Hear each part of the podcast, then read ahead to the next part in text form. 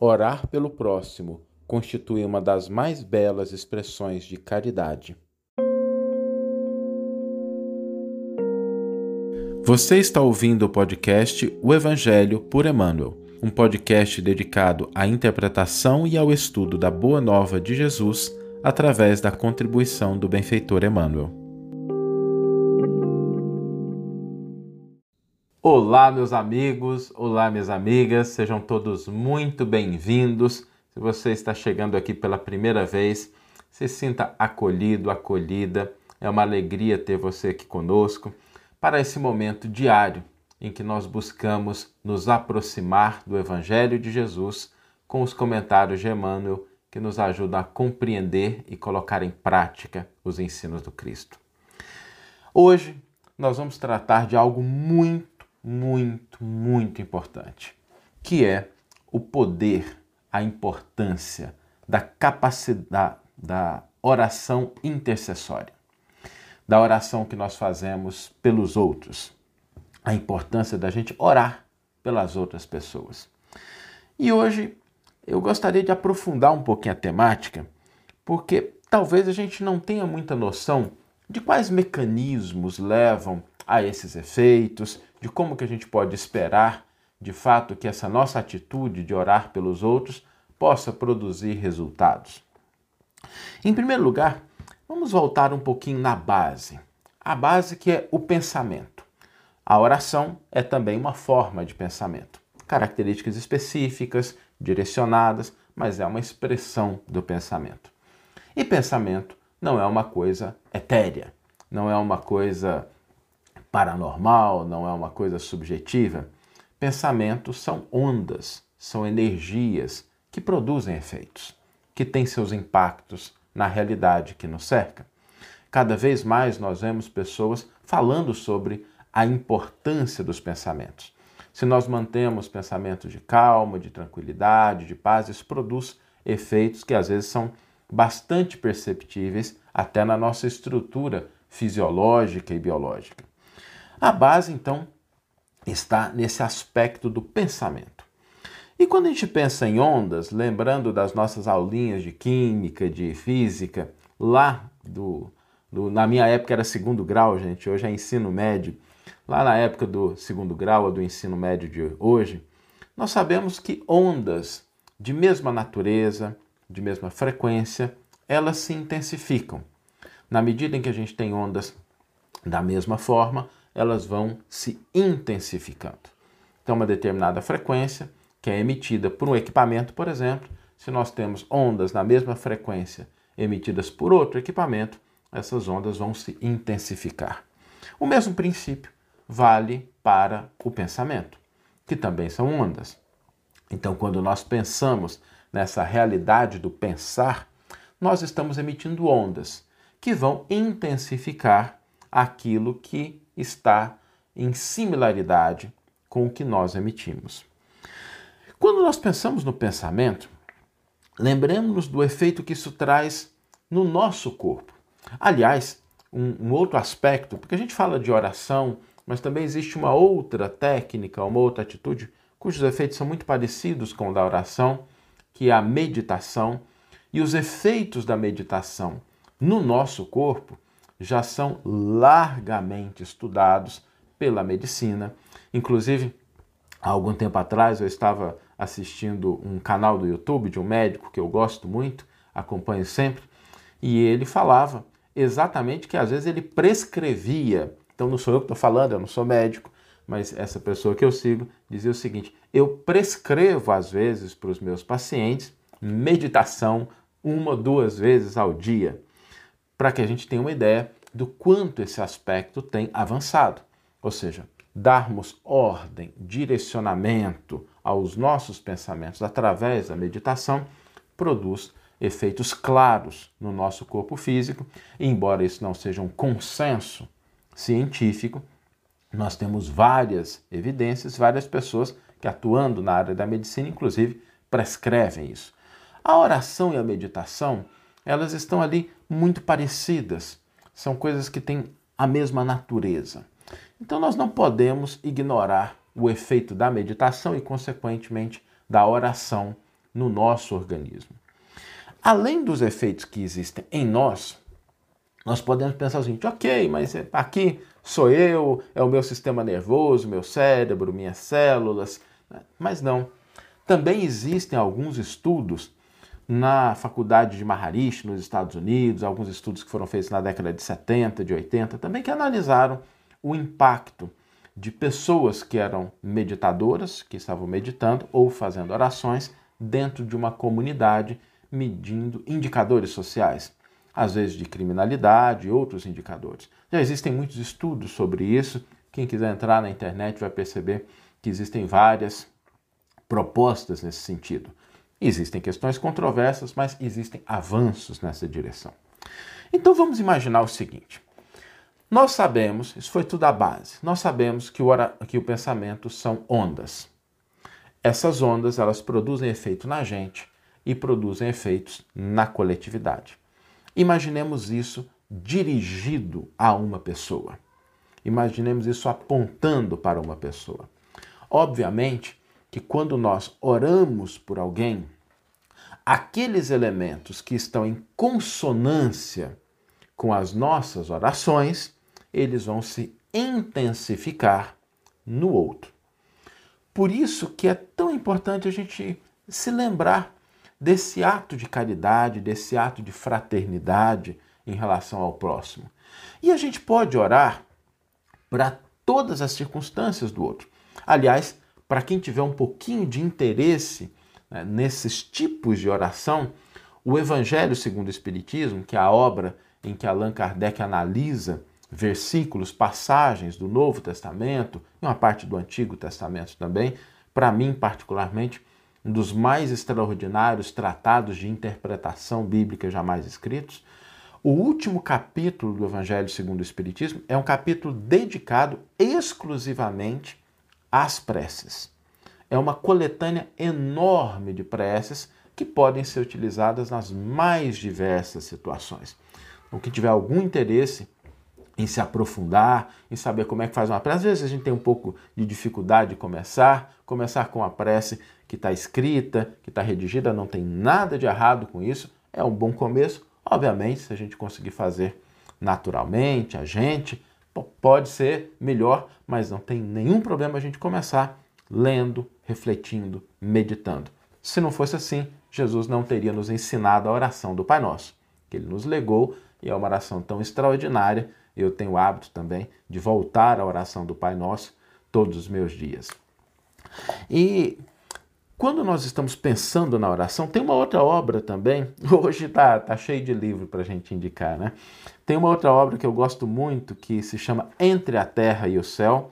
É uma obra psicografada pelo Chico e ditada pelo espírito André Luiz. E logo no, came... no, no capítulo 1, nós temos ali uma oração que foi dirigida a uma pessoa, e o caso é interessante porque é uma criança que está encarnada e a madrasta está se sentindo mal, está passando mal, e ela ora para a mãe dela, a Evelina, a criança, ela ora para a mãe dela, para que a mãe dela, desencarnada, possa ajudar a madrasta. Ela não sabe que é a mãe que está obsidiando a madrasta. Né? Ela dirige, na sua ternura, na sua ingenuidade infantil, a oração para uma pessoa, mas aquela oração ela tem características tão profundas que ela alcança os planos superiores e ali Clarencio vem atender. E toda a obra significa exatamente o atendimento da oração dessa criança. Para que a gente possa aprofundar em outro aspecto, que aí também já nos interessa. Porque quando nós falamos dessas conexões de ondas, conexões de frequência, nós estamos falando de mecanismos físicos. Mas existem também outros mecanismos que são os mecanismos espirituais. Quando a gente está na Terra e a gente tem um filho, tem um amigo que está precisando de uma ajuda e a gente conhece alguém que pode auxiliar, que pode contribuir, a gente às vezes não vai nessa pessoa e pede assim: Fulano, você pode ajudar meu filho, você pode ajudar esse meu amigo, você pode ajudar essa pessoa. E a pessoa tendo condições, porque nos conhece, ela fala: Não, posso, deixa comigo, eu vou fazer o que tiver ao meu alcance. Ok. Bom, isso acontece com a gente encarnado. A gente desencarnado não tem muita diferença, porque do lado de lá continuamos a existir. Isso é algo que todas as religiões compartilham. Então, quando nós fazemos uma oração intercessória, uma oração por alguém, isso também alcança aqueles espíritos. Alcança os espíritos que são simpatizantes daquela pessoa, alcança aqueles que nos são afins. E quando a gente faz um pedido, da mesma forma, sem nenhum misticismo, sem nenhum esoterismo, não tem nada disso. Da mesma forma que a gente pede para alguém encarnado para ajudar uma pessoa, quando nós fazemos uma oração, esse nosso pedido alcança também pessoas, só que estão do lado de lá, sem o corpo de carne, e elas também podem se esforçar para atender aos nossos pedidos. Por isso, pensar nessa oração intercessória significa colocar em movimento mecanismos muito importantes que podem trazer resultados, apoio para aquelas pessoas a quem dirigimos os nossos pensamentos. Vamos pensar no outro aspecto também, assim, ok, entendemos mecanismos, apoio, conexões, e o que, que a gente precisa para que a nossa oração seja eficiente, para que a gente realmente possa produzir resultados. Então, eu vou tratar aqui de três aspectos. O primeiro deles é o da gratidão. Porque se a gente faz uma oração sentindo que existem possibilidades, que existem recursos que estão disponíveis e que aquilo vai se concretizar, nós damos mais força, mais intensidade àquilo que nós estamos pedindo. E o sentimento de gratidão é um dos mais poderosos. Então, se a gente mesclar o nosso pedido com a gratidão, nós vamos intensificar aquilo que nós estamos solicitando. Mas, Saulo, eu ainda não recebi, eu vou ser grato pelo quê?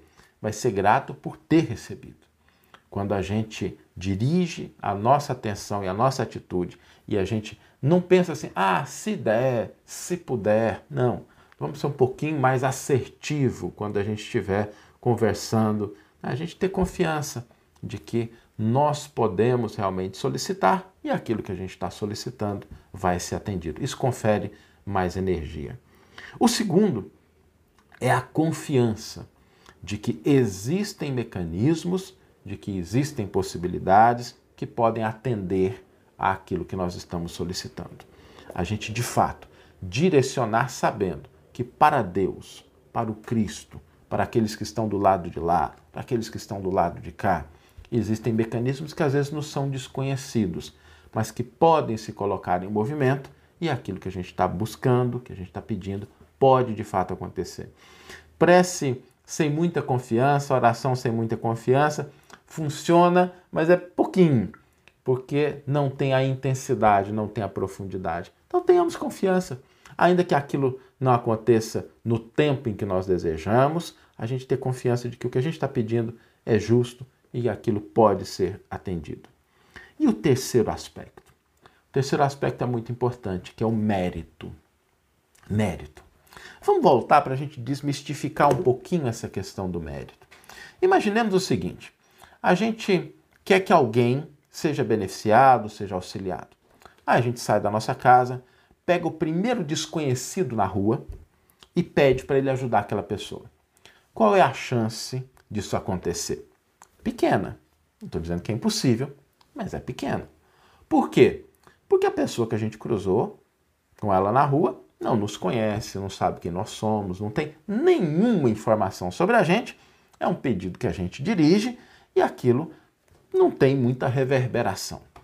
Agora imaginemos o seguinte: se nós temos uma pessoa que por alguma razão a gente auxiliou no passado, a gente contribuiu com ela, nós fizemos algo de positivo, orientamos, ajudamos.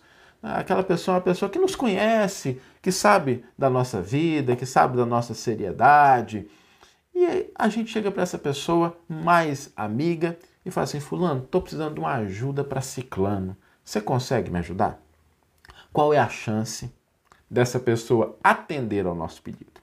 Muito maior. Então, da mesma forma, mérito não significa que a gente vai ter favoritismo. Nós não podemos confundir essas duas coisas. Mérito não é favoritismo. Mérito é colocar em movimento a máquina da fraternidade, da amizade, aquele movimento que a gente tem da reciprocidade. E isso existe em planos muito mais sutis do que o que a gente imagina. Porque todas as vezes que nós pensamos no bem, que nós realizamos o bem, que nós atuamos, nos esforçamos na direção do bem, ainda que aquilo não atenda pessoas específicas que a gente pode recorrer a elas, isso está em consonância com os desejos do Criador, com os propósitos do Cristo. Então aquilo vai colocando na nossa continha espiritual méritos. E quando a gente pede para alguém, é natural que esses méritos falem de nós diante daqueles que podem nos auxiliar. Por essa razão, lembremos da importância, do valor das orações intercessórias. A gente pode orar por alguém que está doente, que é o que a gente costuma fazer com mais frequência, mas podemos orar por alguém que está equivocado, por alguém que passa por dificuldades, por alguém que está bem, para que ele possa utilizar a situação em que ele está de uma maneira mais adequada. As orações não têm contraindicação. Orar pelos outros é um dos mais sublimes e importantes atos de fraternidade e de caridade que nós podemos realizar. E agora, compreendendo um pouco mais desses mecanismos, dos elementos, nós podemos colocar em prática essa proposta que o próprio Cristo nos ensinou. Porque Jesus nos ensinou a oração e Jesus orava pelos seus discípulos. Vamos ler agora a íntegra do versículo e do comentário que inspiraram a nossa reflexão de hoje. Lembrando que o versículo está no volume 6 da coleção O Evangelho por Emmanuel, que é o volume que reúne os comentários de Emmanuel às cartas de Paulo, especificamente um versículo que está em 1 Tessalonicenses 5:25. E é um versículo muito pequenininho em que Paulo diz assim: "Orai por nós, irmãos". Aliás, Paulo de Tarso tinha sempre esse hábito de estimular a oração uns pelos outros dentro das comunidades cristãs. Emmanuel intitula o seu comentário Intercessão. Muitas criaturas sorriem ironicamente quando se lhes fala das orações intercessórias. O homem habituou-se tanto ao automatismo teatral que encontra certa dificuldade no entendimento das mais profundas manifestações de espiritualidade. A prece intercessória, todavia, prossegue espalhando benefícios com os seus valores inalterados. Não é justo acreditar seja essa oração o incenso bajulatório a derramar-se na presença de um monarca terrestre a fim de obtermos certos favores. A súplica da intercessão é dos mais belos atos de fraternidade e constitui a emissão de forças benéficas e iluminativas que, partindo do espírito sincero, vão ao objetivo visado por abençoada contribuição de conforto e energia. Isso não acontece, porém, a pretexto de obsequios, mas em consequência de leis justas. O homem custa a crer na influenciação das ondas invisíveis do pensamento. Contudo, o espaço que o cerca está cheio de sons que os seus ouvidos materiais não registram. Só admite o auxílio tangível, no entanto, na própria natureza física, vêem-se árvores venerandas que protegem e conservam ervas e arbustos a lhes receberem as bênçãos da vida, sem lhes tocarem jamais as raízes e os troncos. Não ouvides os bens da intercessão. Jesus orou por seus discípulos e seguidores nas horas supremas.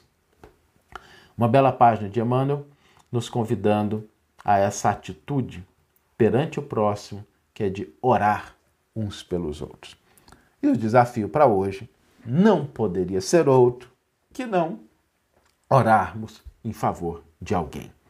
Hoje nós vamos separar alguns minutinhos, 5, 10 minutinhos do nosso tempo para dedicar a uma oração por alguém.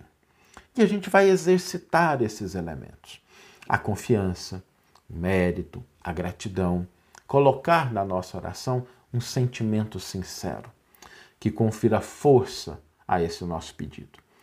Hoje, o nosso desafio é orar por alguém. Seja alguém que a gente conhece pessoalmente, seja alguém que a gente não conhece pessoalmente, não importa. Mas é para uma pessoa, é para aquela pessoa especificamente. Hoje a gente vai exercitar o direcionamento da nossa oração.